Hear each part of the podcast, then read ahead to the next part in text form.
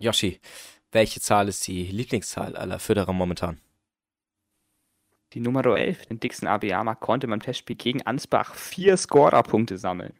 So sieht's aus und damit herzlich willkommen zu dieser 85. Folge der Fürther Fußballgöttern mit mir, dem leicht angeschlagenen Janis Alshut und Joshua Leikam ist mit mir hier im Studio und heute besprechen wir ähm, mal wieder natürlich ein buntes Potpourri an Themen. Unter anderem geht's um ja, paar Abgänge im Mittelfeld, gleichzeitig natürlich auch ein ähm, Zugang. Ebenso wie ähm, vielleicht das ein oder andere Gerücht ähm, und Testspiele der Profis und dann natürlich, wie gesagt, ähm, nach allem Aktuellem geht es ein bisschen in die U23-Analyse, wenn wir dazu kommen, noch in die U19. Ähm, ja, also es wird alles sehr, sehr spannend. Ich hoffe, ihr freut euch da genauso drauf wie wir. Und dann würde ich erstmal sagen, hi Yoshi. So, erst einmal Grüß Gott natürlich. Und wir fangen chronologisch mal an mit dem Testspiel gegen den FC Coburg. Ist ja in Oberfranken der gute Partnerverein des Kleeblatts. Ich würde sagen, ich gehe einfach mal die Torschützenliste durch. Wir brauchen ja nicht jedes Tor einzeln zu analysieren. Die gibt es ja alle auf YouTube zu sehen. Kann man sich auch nochmal schön anschauen. Ist wahrscheinlich ziemlich irrelevant gegen so einen Gegner. Das 1 zu 0 erzielt es Rubeni, darauf folgt Hürgota. Dann natürlich der Testspiel Seufert. Ganz wichtig, den zu erwähnen. Der ist Feuer und Flamme gegen irgendwelche Siebt- oder Sechstligisten. Ich weiß selber nicht, wo Coburg spielt. Dann Amino 7 mit dem 4 zu 0. Dennis Pfaffenroth, der U19-Top-Torschütze, erhöht auf 5 zu 0. Tim Lemperle erzielt sein erstes Tor im Dress des Kleeblatts mit dem 6 zu 0 und dann darf auch nochmal Robert Wagner sein Köpfchen hinhalten und dann steht es schon 7 zu 0 gegen den FC Coburg. Ja, ähm, so sieht's aus. Ähm, also wir haben da auf jeden Fall äh, ja viele, viele ähm, äh, Tore sehen können, ja mehr als gegen Herzogenaurach damals. Also auf jeden Fall ähm, um einiges mehr erfreulich, würde ich jetzt einfach mal sagen. Äh, ja, also 3 zu 0 zu Hause ähm, zur Halbzeit und dann einfach ähm, ja, stabil abge abgesiebt, würde ich einfach mal sagen. Freut mich auch, dass hier eben Wagner dann direkt treffen konnte und eben auch Pfaffenroth, der ja vorher auch noch nicht getroffen hat. Serbeni auch bisher jetzt in jedem Testspiel mal mit einem Tor. Ähm, Hölgota meiner Meinung nach, glaube ich, auch. Und dementsprechend ja auf jeden Fall äh, sehr, sehr ähm, ja, solider, äh, solider, äh, ja, solider, solider Testspiel Right. Ähm, sie sind natürlich in der Bayernliga Nord, möchte ich nur ganz kurz sagen, sind da aber auf dem ersten Platz. Also ähm, sieht so aus, als würden sie langsam, aber stetig ja, ähm, auf, äh, aufsteigen und dann letztendlich in die Regionalliga Bayern verfrachtet werden. Ähm, da gab es ja eben das Problem mit ähm, verschiedenen anderen Ligisten. Es ist eine ganz komplizierte Sache mal wieder mit der Bayernliga, aber so wie es aussieht, in der Regionalliga Bayern. Momentan, dann nächste Saison. Ja, dann das zweite Testspiel gab es dann direkt geben, neben gegen ein äh, genauso irrelevantes Team, ähm, ungefähr in derselben Liga, nämlich äh, Ansbach, also der letzte Test in der Region, wie es so schön genannt wurde. Ähm, und äh, ja, die Ansbacher sind ja auch jetzt aus der Regionalliga eigentlich abgestiegen, dadurch, dass Unterhaching eben aufsteigt. Haben sie Glück gehabt, können sich in der Liga halten, sonst wäre es natürlich, ähm, ja, hätten sozusagen Coburg dann den Platz von Ansbach ein Stück weit aufgenommen. Ähm, so sieht es jetzt aber anders aus. Und ähm, ja, Ansbach hat also keinen Stress mehr, ähm, liegt aber trotzdem gut los, auch direkt mit dem ersten Tor in der siebten Minute. Ja, wow, also brauche ich jetzt nicht drüber reden. Ich finde es halt einfach ähm, ein bisschen, äh, bisschen ähm, erbärmlich. Also ich weiß nicht, ob man jetzt zwei Tore wirklich gegen so einen ähm, Viertligisten kassieren muss, respektive Fünftligisten. Natürlich, Würzburger Kickers sind eine Liga runter da hat man mehr verkackt, aber trotzdem, ich finde es ein bisschen traurig. Ähm, Zorniger hat auch gesagt, zweites Tor hat ihn sehr, ähm, sehr geärgert. Beiden Gegentore haben ihm nicht so gefallen. Darauf sollte ich jetzt auch den, ähm, ja, den Wert legen, weil ja, 1 zu 0, dann ist der Beni ausgeglichen, 1, 1 zu 1 in der 13., sechs Minuten danach. Und dann aber Viertelstunde danach wieder, ja, das 2 zu, ähm, 2 zu 1 aus ähm, Ansbacher Sicht. Also, ja, wow, weiß ich jetzt nicht. Dann Abiyama mit dem Ausgleich, danach nochmal Abiyama und danach nochmal Abiyama in der zweiten Halbzeit. Der Junge ist aufgedreht und danach nochmal Petkov in der 81. Also hier mal kein guter Treffer. Aber Serbeni dafür in jedem Testspiel bisher aktiv. Freut mich auf jeden Fall für ihn. Der Testspiel Seufert konnte leider nicht draus hängen. Hätte ich auf jeden Fall sehr lustig gefunden. Hätte ich auch gefeiert, aber naja. Ähm, ist so. Er hat ja nur in der ersten Halbzeit gespielt und da waren alle nicht so gut.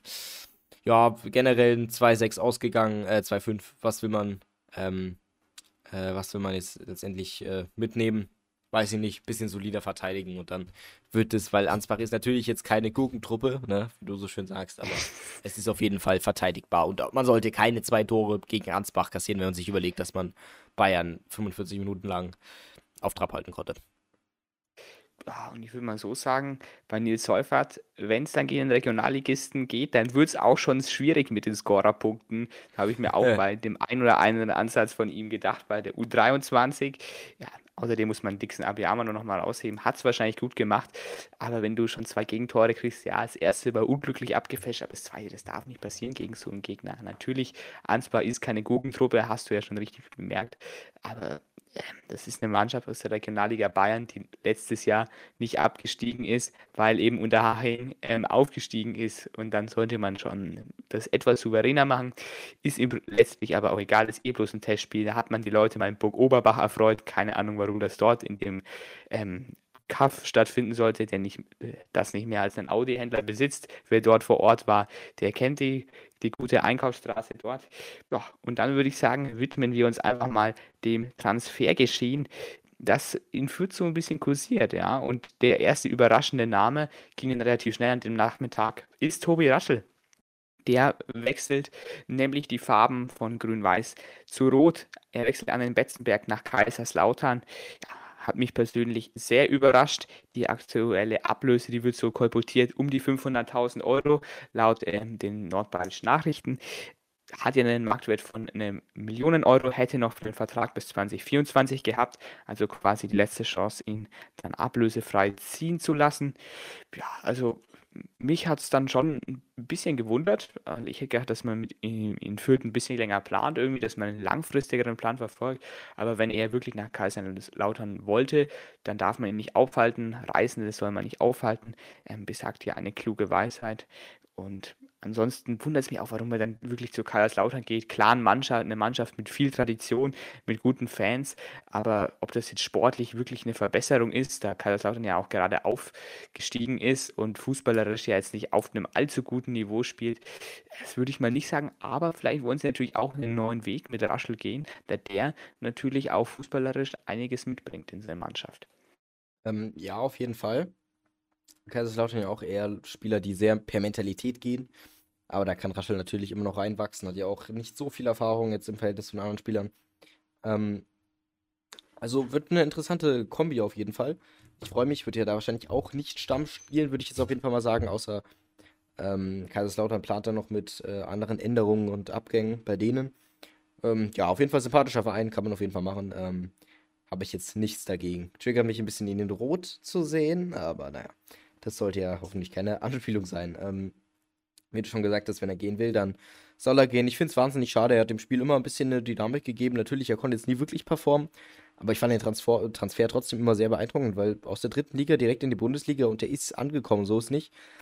Ähm, er hat viel gezeigt, er konnte es, hat körperlich noch ein bisschen nachlegen müssen, hat das dann aber auch nach einem halben Jahr perfekt hinbekommen. Und jetzt auch tatsächlich einfach viele ähm, ja, auch, auch tatsächlich Scorer ja sammeln können mit ein paar Vorlagen und mit ein paar Toren. Ähm, das ist ja auch nicht ohne und dafür, dass jetzt nicht immer eingesetzt wurde, finde ich stark. Und ich hätte da vielleicht auch damit geplant, dass Christianstein weggeht und dafür dann Aschel als extrem offensiven Sechser vielleicht ähm, kommen kann, aber nein. Und das bedeutet ja aber gleichzeitig auch im Umkehrzug, dass man ähm, ja jemand anderen braucht. Und hm, ist die Frage, ähm, wen man da natürlich holt.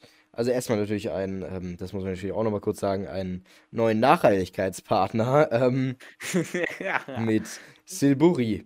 Ähm, und das unterstützt das Kleeblatt jetzt ähm, als offiziellen äh, Nachhaltigkeitspartner auf dem neuen Weg in der Saison. Das wird natürlich auch nochmal ganz interessant. Ähm, nee, um, wer natürlich äh, kommt, ist äh, ja jemand ganz Besonderes. Aber vielleicht erstmal zu einem neuen Abgang, der ja schon ein bisschen abzeichnbar war, beziehungsweise packen wir direkt mal in eine Schale Duziak und Christian Sneoschi.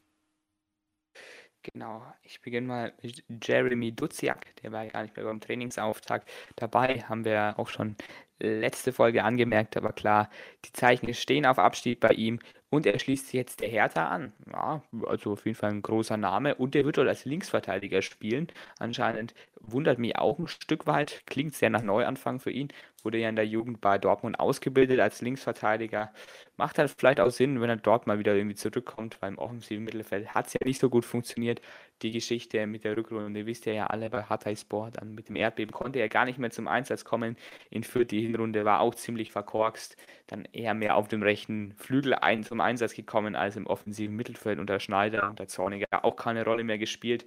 Ja, der Rekordeinkauf damals 750.000 Euro, die hat man, denke ich, nicht mehr reinbekommen. Von der Ablösesumme habe ich jetzt noch nichts gelesen, wie hoch die sein soll. Ich denke aber nicht, dass man jetzt eine besonders große Summe rausbekommen hat. Ansonsten bleibt Duziak mir als hochtalentierter Spieler in Erinnerung, der es einfach zu selten umsetzen konnte. Ja, in der Bundesliga war er, wenn er gespielt hat, eigentlich meist gut aber trotzdem von ähm, vielen Wehwehchen ge geplagt. Dann auch die Verletzungsanfälligkeit, die machte der konstant so ein bisschen einen Strich durch die Rechnung. Wenn er dann aber gespielt hat, fand ich ihn eigentlich immer gut. Er hat immer mit, seiner, mit seinem Auge einfach was reingebracht in die Offensive als Zehner, äh, das mir sonst ein bisschen abgegangen ist und Deswegen tut es mir leid, auch natürlich das persönliche Schicksal, aber im Endeffekt ähm, war es klar, dass man sich trennen wird. Ob man jetzt weitermacht, war eigentlich auch klar, dass das nicht so wird. Seine Freundin hat es ja auch nochmal geäußert, dass sie es im Frankenland nicht so schön gefunden hat. Ist natürlich die Frage, ob Berlin besser ist. Die bringen ja nicht mal eine ordentliche Bürgermeisterwahl zustande. Aber darum muss sich Luziak jetzt mit seiner Freundin selbst kümmern. ähm, ja, so sieht's aus. Äh, ja, das Politische ist ja, denke ich, auch nochmal was anderes. Ähm, aber Wenigstens hat er dann vielleicht keinen Mietpreisdeckel, das ist doch schon mal was Schönes. Äh, ich muss, kann, kann mich da auch nur anschließen, äh, muss mich da auch nur anschließen. Ja, damals gegen Mainz wahrscheinlich so das Spiel in gehabt, woran ich mich immer dran erinnern kann. Ein Tor, ein Assist zum Eigentor. Ähm, ja, und das, der hatte wirklich eine Spielintelligenz, die man sonst eigentlich bei wirklich keinem anderen Spieler gesehen hat. Das ist ja immer so ein Ticken der Högota vom Aufstiegsjahr das er dann aber leider ja auch nicht mehr gebracht hat. Ähm, Duziak war immer so ein bisschen eine geschicktere Version von Green und Togota irgendwie in einer Person, fand ich. Ähm, deswegen hat er natürlich jetzt nicht so wirklich viel Neuheit gebracht, aber hat halt wirklich einfach die besten Qualitäten von den beiden auf ein Level gehoben. Man konnte ihn nur leider nie wirklich einbinden, deswegen, ja, es freut mich, dass er jetzt bei der Hertha vielleicht dann ähm, da ähm, der ein oder anderen ähm, Scorer vielleicht wieder sammeln kann, je nachdem. Ähm, auf jeden Fall, dass er da natürlich den neuen Karriereabschnitt sammeln kann, ist, ist durchweg schön und ähm, ich hoffe, dass das für ihn dann in der Zukunft wieder alles gut wird. Ja, dann der Abgang. Max Christiansen äh, haben wir im Endeffekt schon auch prophezeit. Ähm, war die Frage, ob man ihn jetzt noch ein Jahr ähm, holt oder ob man ihn jetzt fahren lässt. Es wurde über die Transfersumme Stillschweigen ähm, gewahrt. Ähm, er geht natürlich nach Hannover, um das auch nochmal kurz zu erwähnen, was denn auch sonst. Ähm, zum Glück nicht nach Köln, aber Hannover, mein Gott. Also ich weiß auch nicht, was die überhaupt hinkriegen, dass die die Hälfte ihres ganzen Personals an uns irgendwie äh, von uns verscherbeln müssen, aber gut. Ähm, ja, äh, es gibt Stillschweigen, bedeutet, entweder hat das Susi da vielleicht doch ein paar Fielchen, Fehlerchen gemacht bei der Kommunikation äh, mit der ganzen ähm, ja, Vertragsgeschichte oder äh, Hannover will da eher nicht so reingrätschen oder sie sind einfach beide so, ja, okay, halten wir mal lieber die Klappe und ihr gebt uns jetzt eine halbe Mille. Keine Ahnung, sowas kann ich mir gut vorstellen. Oder vielleicht haben sie sich dann auf 400.000 vereinbart. Was auch immer, es ist sehr unklar. Ähm, ja, gut, mein Gott, freut es mich jetzt für ihn, freut es mich jetzt nicht. Er hat einen neuen Karriereweg eingeschlagen. Ich wünsche ihm alles Gute dabei, würde ich mal so formulieren. Ja, also ich denke persönlich, dass er ähm, ablösefrei gewechselt ist, was man da so ein bisschen hört, querliest. Äh, laut nordbayern.de schaut es ja da auch mehr nach einem ablösefreien ähm, Abgang aus. Laut der neuen Presse in Hannover ja definitiv. Wenn man das beides so ein bisschen zusammenzählt, kommt man da schon auf die Fährte. Ja, also was sieht man aus der, aus der Geschichte? Was ist die Moral der Geschichte? Vielleicht einfach mal ähm, vielleicht die ähm, Klauseln nicht mündlich ziehen, sondern dann doch mal schriftlich und dann sollte sich das Ganze liegen. Und wenn es dann wirklich ein Fehler der Fürther Seite war, dann ist das natürlich völlig ähm, amateurhaft, um das jetzt mal hier klar zu benennen. Das hält sich natürlich nur im Bereich der Spekulationen. Noch dazu, wenn man sich im Internet mal ein bisschen schlau macht, da gibt es sehr, sehr viele verschiedene Ansichten über die einseitigen Verlängerungsoptionen in ähm, Verträgen von Fußballern. Also das ist da arbeitsrechtlich auch ein sehr, sehr kompliziertes Feld. Es gibt dann verschiedene Interpretationen. Die einen sagen, es ist so, die anderen sagen, es sieht wiederum anders aus. Was man, was ich persönlich so ein bisschen rauslese, ist es, dass es, wenn es hart auf hart kommt, dann sozusagen eher für die Spielerseite entschieden wird, dass dann sozusagen diese Klausel per einseitiger Option vom Verein, dass die dann eher ähm, eher so mal illegal gezogen wird, ob das überhaupt legal ist, in so einen Vertrag reinzuschreiben und ob es dann die Umsetzung auch legal ist, ist wieder nochmal eine andere Sache. Also man sieht schon sehr, sehr viele Graubereiche und führt, ist da dem Rechtsstreit aus dem Weg gegangen, aber mit Jermaine Consbruch hat man ja ablösefrei direkt ähm, einen Mittelfeldspieler nachverpflichtet, der jetzt aber nicht so sich das Defensivspiel auf die Fahne schreibt. So sieht's aus. Ähm, ja, von Bielefeld, von der Minia gekommen, hat ähm, ja durchweg ähm, in der Relegation zum Beispiel auch gespielt, wer sich daran erinnert, in der Abstiegsrelegation als Hunger, hungriger junger Spieler bezeichnet von Asusi ja, 21 Jahre alt, hat durchaus noch Potenzial, so wie gefühlt jeder Transfer, den Fürth gemacht hat, ähm, außer Subeni vielleicht. Ähm, und ja, was soll ich sagen? Also er geht ähm, durchweg auch in die ähm, Offensive, hat viele, viele ähm, äh, im Generellen in seiner Karriere schon Scorer gemacht. Ähm, U20-Nationalspieler natürlich auch gewesen. Ja, vier Tore, drei Assists in der dritten Liga ähm, damals bei Braunschweig, als er vorher noch war. Ähm, und jetzt ähm, drei Treffer und ähm, ja, dann auch noch drei Vorlagen in der abgelaufenen Zweitligasaison mit Bielefeld. Also er weiß durchaus, wo der Kasten steht, so ist nicht. Ähm, Raschel hat circa dieselben Stats, also ist jetzt nicht irgendwie der Goalgetter, aber es ist in Ordnung, sag ich mal. Als Sechser kannst du ihn auf jeden Fall nicht spielen lassen. Und da frage ich mich jetzt natürlich auch, pff, also willst du unbedingt jetzt einen Wagner als einzigen Sechser aufstellen und dann halt noch einen Angleberger, Räbiger oder äh, ja, Dietz? Weiß ich jetzt halt nicht, ob das so die sinnvolle Variante ist. Eigentlich hätte ich mir noch gefreut, dass man sich irgendeine Sechserkante holt, aber jetzt im Mittelfeld wird es schwierig, weil Seufert ist ja auch noch nicht gegangen. Ähm, und äh, jetzt die wirkliche Kommandoperson, die im Mittelfeld jetzt da vorangeht, hat man außer Julian Green vielleicht als Acht nicht wirklich kann ich mich da nur anschließen. Ich denke auch, dass man da vielleicht nochmal nachlegen wird. Aber was mir auch auffällt, also man ist jetzt mit Transfers schon relativ früh dran in diesem Jahr, noch vor dem Trainingslager. Dann kann es auch mal sein, dass man vielleicht die ein oder andere Personalie vielleicht auch mal wieder erst ähm, zum Ende des Augustes hinholt, ja, so wie es ja zuletzt oft war. Aber jetzt ist es schon mal gut, dass man schon einige Spieler wenigstens im Petto hat. Aber ich denke, da muss prinzipiell auch noch was kommen. Und auch in Bezug auf die Führungsstärke muss, denke ich, auch noch was kommen, weil wir saßen ja hier vor ein paar Folgen immer bei der Analyse, ja, es hat so ein bisschen äh, der Mentalitätsspieler in der ganzen Sache gefehlt. Wenn ich jetzt überlege, Christiansen und Griesbeck, die sind gegangen, die angeblichen Führungsspieler, ist im Prinzip nur noch Hygota übrig geblieben. Und die also, bislang hat man ja nur junge Leute im 20er-Bereich geholt. Serbeni, ja gut, ich glaube, dass der junge Mann jetzt auch nicht so als Lautsprecher bekannt war zuletzt. Vielleicht entwickelt er sich noch dahin. Schön wäre es. Aber ansonsten, so ein wirklicher Führungstier, das ist bis jetzt auch noch nicht im Verein. Und da sollte man definitiv noch nachlegen, weil sonst hat man einfach wieder das Problem der nächsten Saison und begeht die nächsten Fehler. Die Transfers sind für sich gesehen wunderbar oder einfach gut bis solide, aber man muss auch ein bisschen jetzt auf mal die Gesamtheit blicken und vielleicht auch noch einen führungsstarken Mentalitätsspieler holen, aber man hat ja noch Zeit. So sieht's aus. Ähm, wer auf jeden Fall weder führungsstark noch ein Mentalitätsspieler war oder ist, ähm, das ist Andi Linde. Und da kursieren so die ein oder anderen Gerüchte. Wie euch vielleicht aufgefallen ist, hat er ja in keinem einzigen Testspiel gespielt. Wer so auf Insta aktiv ist, bei der einen oder anderen Fanpage, ähm, die übrigens, by the way, mit dem besten Journalismus in ganz Fürth macht, möchte ich nur kurz anmerken an der Stelle. Ähm, Grüße gehen raus, aber das äh, finde ich dann teils sehr beeindruckend, aber teils auch ein bisschen traurig, wie ähm, ja, Privatpersonen wirklich manchmal einfach inhaltlich viel, viel bessere Inhalte bringen als ähm, Medien. Äh, Im Fußball gerade merkt man das sehr, sehr krass, jetzt nicht nur auf Fürth bezogen, sondern im Generellen. Ähm, aber naja, ähm, Leidenschaft ist ja bekanntlich alles oder vieles. Ja, ähm, und äh, dort wurde eben ja verschiedene Gerüchte ähm, geteilt. Unter anderem, ähm, dass Urbik vielleicht äh, bekannt war ähm, oder bekannt ist beim Kleeblatt. Und ja, der Gute vom 1. FC Köln ausgeliehen nach ähm, ja, Regensburg jetzt ja gewesen.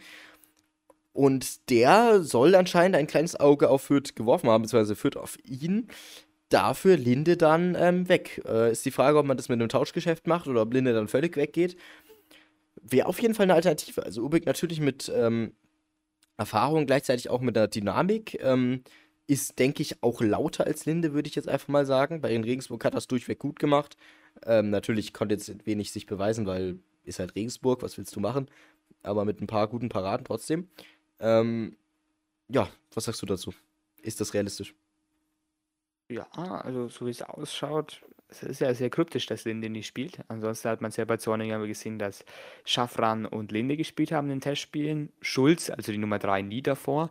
Deswegen würde ich sagen, da ist definitiv was dran. Ja, mir persönlich würde es nichts ausmachen, wenn, wenn Linde gehen würde ähm, und Urbe kommen würde. Urbe ist, denke ich, ein sehr, sehr gutes Talent, hat er gezeigt, gute Paraden. Natürlich hat er teils kleine Wackler drinnen, aber für so einen jungen Keeper ist das auch völlig in Ordnung. Muss man ihn auch den Rücken ähm, stärken. Natürlich ist auch eine Laie im Gespräch, aber für mich würde so ein Transfer, denke ich mal, nur Sinn machen, wenn man da vielleicht eine längerfristige Laie bekommt, vielleicht eine Zwei-Jahres-Leihe und dann vielleicht auch noch die Kaufoption oder halt Einjahresleihe mit Kaufoption, Kaufpflichten, je nachdem, ähm, weil ich mir das schon gut vorstellen könnte, dass er vielleicht auch dann länger in Fürth bleibt. Ähm, ist jetzt die Frage, ob Köln den dann haben will. Die haben ja auch noch Schwäbe im Tor. Könnte vielleicht auch so die Option sein, dass man den dann einfach mal ein bisschen reifen lässt, gedeihen lässt und dann vielleicht nochmal hochzieht. Aber für Fürth würde ich schon sagen, dass es doch vielleicht besser wäre, wenn man ihn fest verpflichten würde. Dann ist natürlich auch noch die Frage, wie es dann mit den anderen Torhütern weitergeht, ob Schaffran bleibt, was mit Schulz passiert. Ähm, wer dann in der zweiten Mannschaft spielt, ob es dann kein Makci ist oder doch wieder Schulz. Ja, also das sind auch dann schon wieder so Themen, die da äh, auch einen Rattenschwanz haben, da hinten dran. Vielleicht ist ja auch ein Schaffran-Abgang gar nicht so abwegig, ähm, wenn man dann vielleicht Schulz nach oben zieht, aber dann hätte man natürlich zwei sehr, sehr junge Keeper mit Urbig, aber grundsätzlich würde ich einem Linde-Abgang und einem Urbig-Zugang eher positiv gegenüberstehen. Ja, warum nicht, ne? Ähm, ja, da hat man natürlich jetzt nicht den, den Mentalität-Spieler, Fraternität, Legalität, ähm, aber äh, auf jeden Fall vielleicht ein bisschen mehr Konstanz als mit Linde. Äh, und vielleicht auch ein bisschen mehr Potenzial. Ich meine, bei Flecken hat es auch funktioniert, würde ich einfach mal sagen. Ähm, ja, also es wird, äh, wird eine interessante Sache, auf jeden Fall. Ähm, ich weiß nicht, ob jetzt letztendlich da die Torwart-Diskussion in Fürth wieder aufgeblüht ist. Vielleicht hat es auch was damit zu tun, dass jetzt ja der Torwarttrainer auch gewechselt wurde. Vielleicht wurde sich da auch nochmal unterhalten. Ähm, ich weiß es nicht. Also wäre natürlich schon drastisch, wenn man sowohl den Torwarttrainer als auch seinen Haupttorwart ähm, wechselt. Aber natürlich gäbe jetzt keinen besseren Zeitpunkt als jetzt. Man ist aus der Bundesliga abgestiegen. Ähm, hat eigentlich soliden Torwart gehabt, jetzt in der zweiten Bundesliga aber leider ein bisschen durchgerasselt. Hat dann gerade noch die Kurve bekommen, aber auf jeden Fall nicht mit Hilfe des Torwarts, würde ich jetzt einfach mal sagen. Ähm, eher kontraproduktiv ein bisschen. Ähm, und äh, ja, dementsprechend natürlich wäre es jetzt für einen Neuanfang wichtig, dass man da im Tor auf jeden Fall umstellt. Ich dachte, das wäre für die Verantwortlichen schon mit der, ähm, mit der Umstellung auf den anderen Trainer ähm, geschehen, aber anscheinend nicht. Und da möchte ich mich natürlich auch nicht in den Weg stellen. Aber das wird die dann die Zukunft zeigen, was da letztendlich passiert. Das wäre natürlich aber eine sehr, sehr große Sache, würden wir jetzt letztendlich einen anderen Keeper bekommen. Also ähm, wäre natürlich interessant und es würde dem Spiel auch nochmal ganz andere Dynamik geben und vor allem auch ein ganz anderes ähm, Risiko. Also da freut man sich dann doch mehr auf das nächste Heimspiel.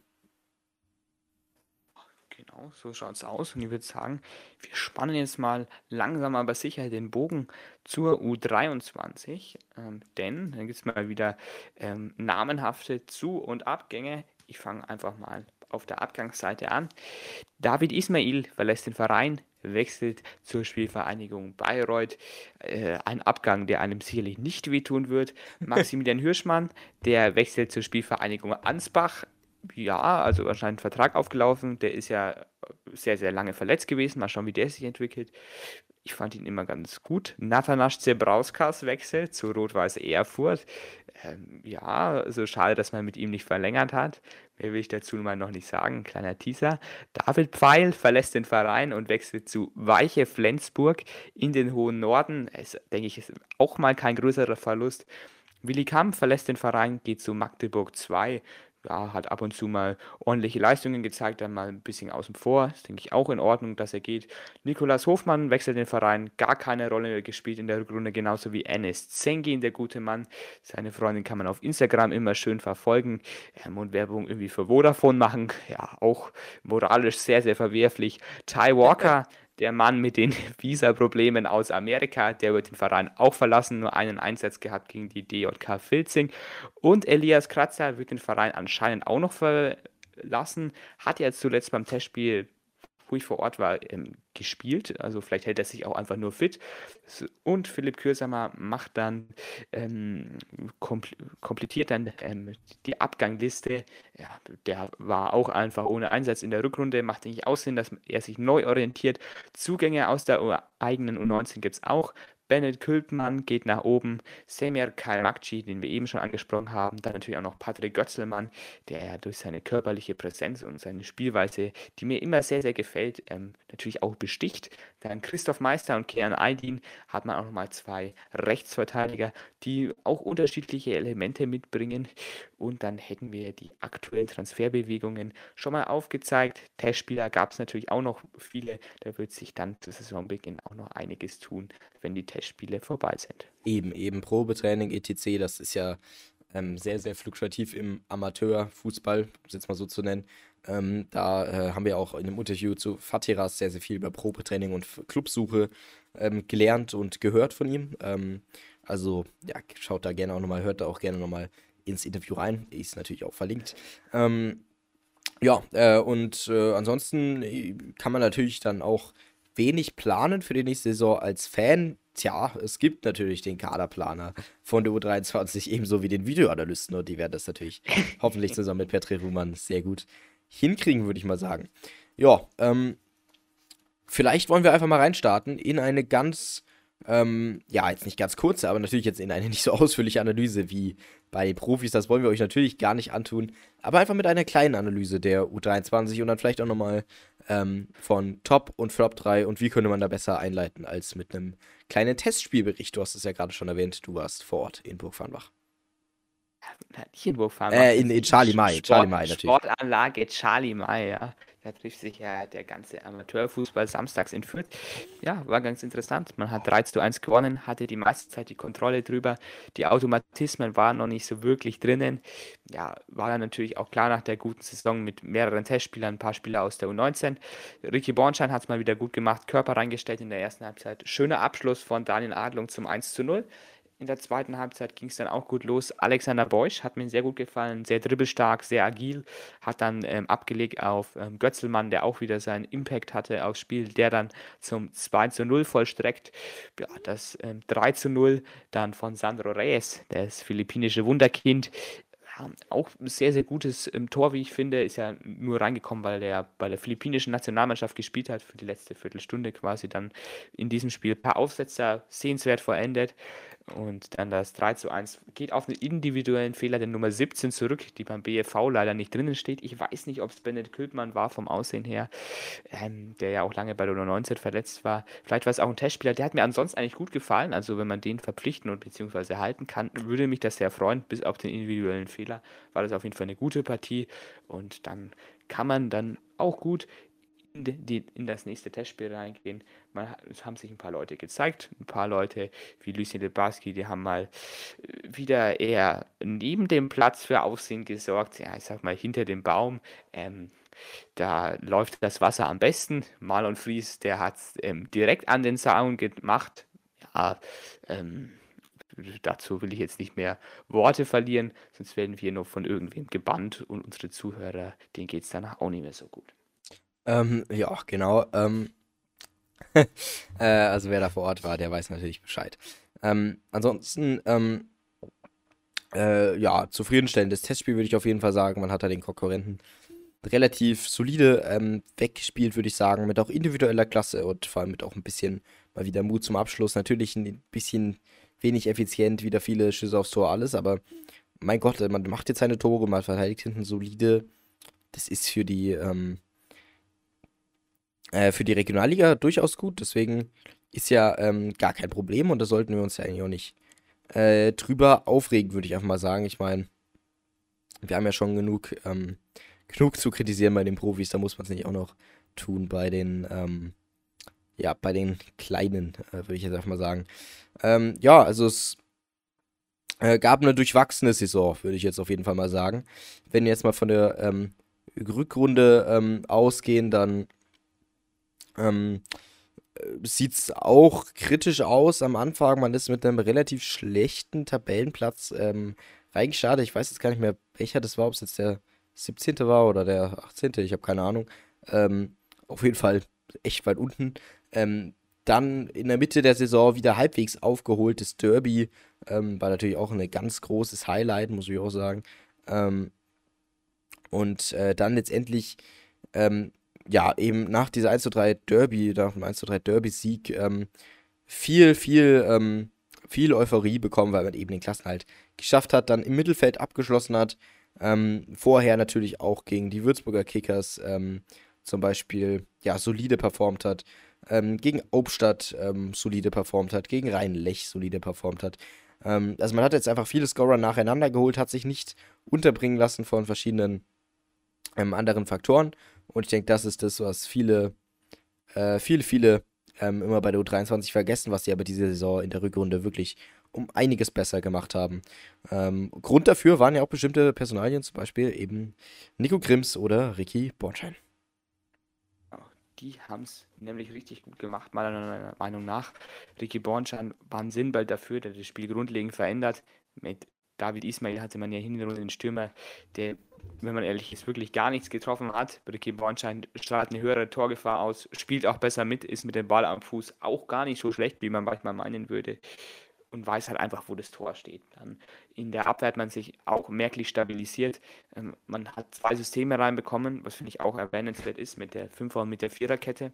Hat Rumal manchmal immer ein bisschen rumgeswitcht, den Gegner verwirrt. Ist ja auch ein Stilmittel von ihm, wenn man wenn man so sagen möchte haben sie dann auch wirklich gut gemacht. Dann sind auch immer ein paar Profis runtergekommen, die es dann auch bereichert haben. Die haben sie auch besser eingebunden als in der Hinrunde und die Automatismen, das hat man einfach gemerkt, die wissen, die sind jetzt eingespielt, die können was und dann hat man sich dann einfach nach und nach einfach rausgeboxt aus dem Abstiegskampf, konnte zum Schluss einen einstelligen Tabellenplatz erreichen und das ist einfach eine wahnsinnig gute Leistung für diese junge U23 deswegen hoffe ich einfach, dass man es nächste Saison nicht mehr so spannend macht dann zum Ende der Hinrunde und einfach direkt dann wirklich mal ähm, einfach mal im Mittelfeld steht und einfach guten Fußball spielt, vielleicht, Entschuldigung, kann man das in Burg-Farnbach auch mal mit einem neuen Rasen machen, würde mich auf jeden Fall freuen. Dann kann man da ein bisschen gepflegteren Fußball spielen. Ja, ansonsten würde ich einfach mal mit meiner Top 3 rein starten und auf Platz 3 steht bei mir Oliver Fobersam. Ja, ist er runtergekommen von den Profis und hat es eigentlich in jedem Spiel, das ich verfolgt habe, waren ja beinahe alle richtig gut gemacht. Hat einen guten Körper, stellt den sehr gut immer rein, hat eine gute Präsenz. Spielaufbau ist für die Regionalliga auch gut. Ansonsten hat eine gute Ausstrahlung, ist einfach ein kompletter Innenverteidiger für die Regionalliga, steht da keinem Hühnen im, Nichts nach und hat es einfach nur maximal solide gemacht. Schade, dass er bei den Profis keine Chance mehr bekommt. Ja, Platz 2 ist bei mir Ricky Bornschein, zu dem habe ich vorhin schon einiges gesagt. Torgefährlich, anspielbereit, reibt sich auf, schön sind immer diese langen Schläge einfach hinter irgendwelche Ketten. Die Spieler nehmen den Ball ab. Wer luchst ihn ab? Ricky Bornschein macht dann Tore. Sehr, sehr viel Leidenschaft, wunderbar. Und auf Platz 1 meiner Top 3 steht dann auch Nico Grimms.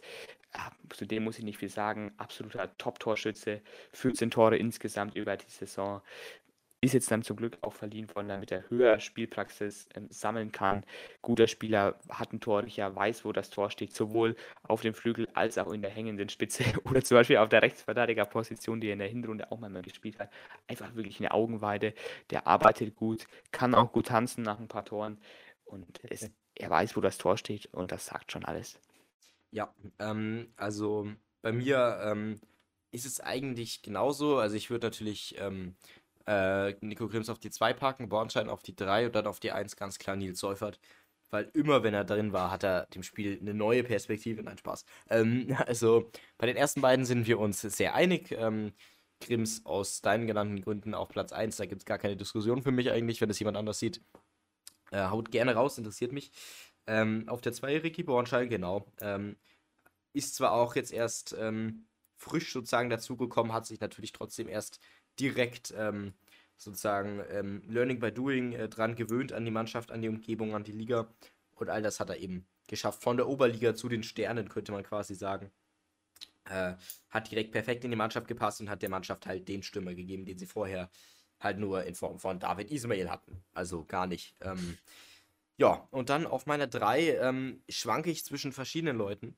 Ähm, auf der einen Seite äh, gibt es natürlich ähm, so Leute wie Kevin Müller um, oder eben auch, ähm, ja, vielleicht äh, Lasse Schulz, wenn wir ihn jetzt mal ähm, mit reinnehmen in das ganze ähm, Voting, weil ich muss echt sagen, er hat sehr, sehr viel ähm, gesaved. Also er war wirklich essentiell in der U23 teils seine Saves, die er rausgehauen hat. Natürlich hat er ein, zwei Spiele, wo er viel gepatzt hat, aber ansonsten immer auf einem guten Level, ansonsten immer 100% gegeben. Deswegen ist bei mir eigentlich ähm, ja trotz guter Individualleistungen ähm, äh, von ähm, natürlich Philipp Müller, warum habe ich vorhin Kevin Müller gesagt, ähm, äh, von äh, Philipp Müller, von ähm, Oliver Fulbersam, von ja, Sandro Reyes hat es gut gemacht, Adlung hat es durchwachsen gemacht, für mich nicht gut genug. Ähm, ja, Littig, brauche ich nicht drüber reden. Deswegen ist bei mir äh, Schulz wegen seinen guten Paraden und wegen seiner ja, Funktion auch in der Mannschaft als Lautsprecher ähm, auf der Nummer 3. Absolut nachvollziehbar. Zu Sandro Reyes, habe ich vorhin vergessen, muss ich jetzt auch noch mal ein paar Worte verlieren. Er ist ja gekommen als philippinisches Wunderkind. Der hat den Kader einfach unter Breite einfach wahnsinnig verstärkt. Das war wirklich wichtig. Gutes Stellungsspiel, Technik, hat ein gutes ja. Spielverständnis. Also wenn der nochmal ne, so eine Saison spielt, vielleicht auch ein bisschen öfters, muss er dann öfters auch als Joker kommen, dann kann der vielleicht auch perspektivisch was für die Profis werden, weil er einfach richtig gute Anlagen mitbringt. Das nur mal am Rande. Und jetzt zu meiner Flop 3.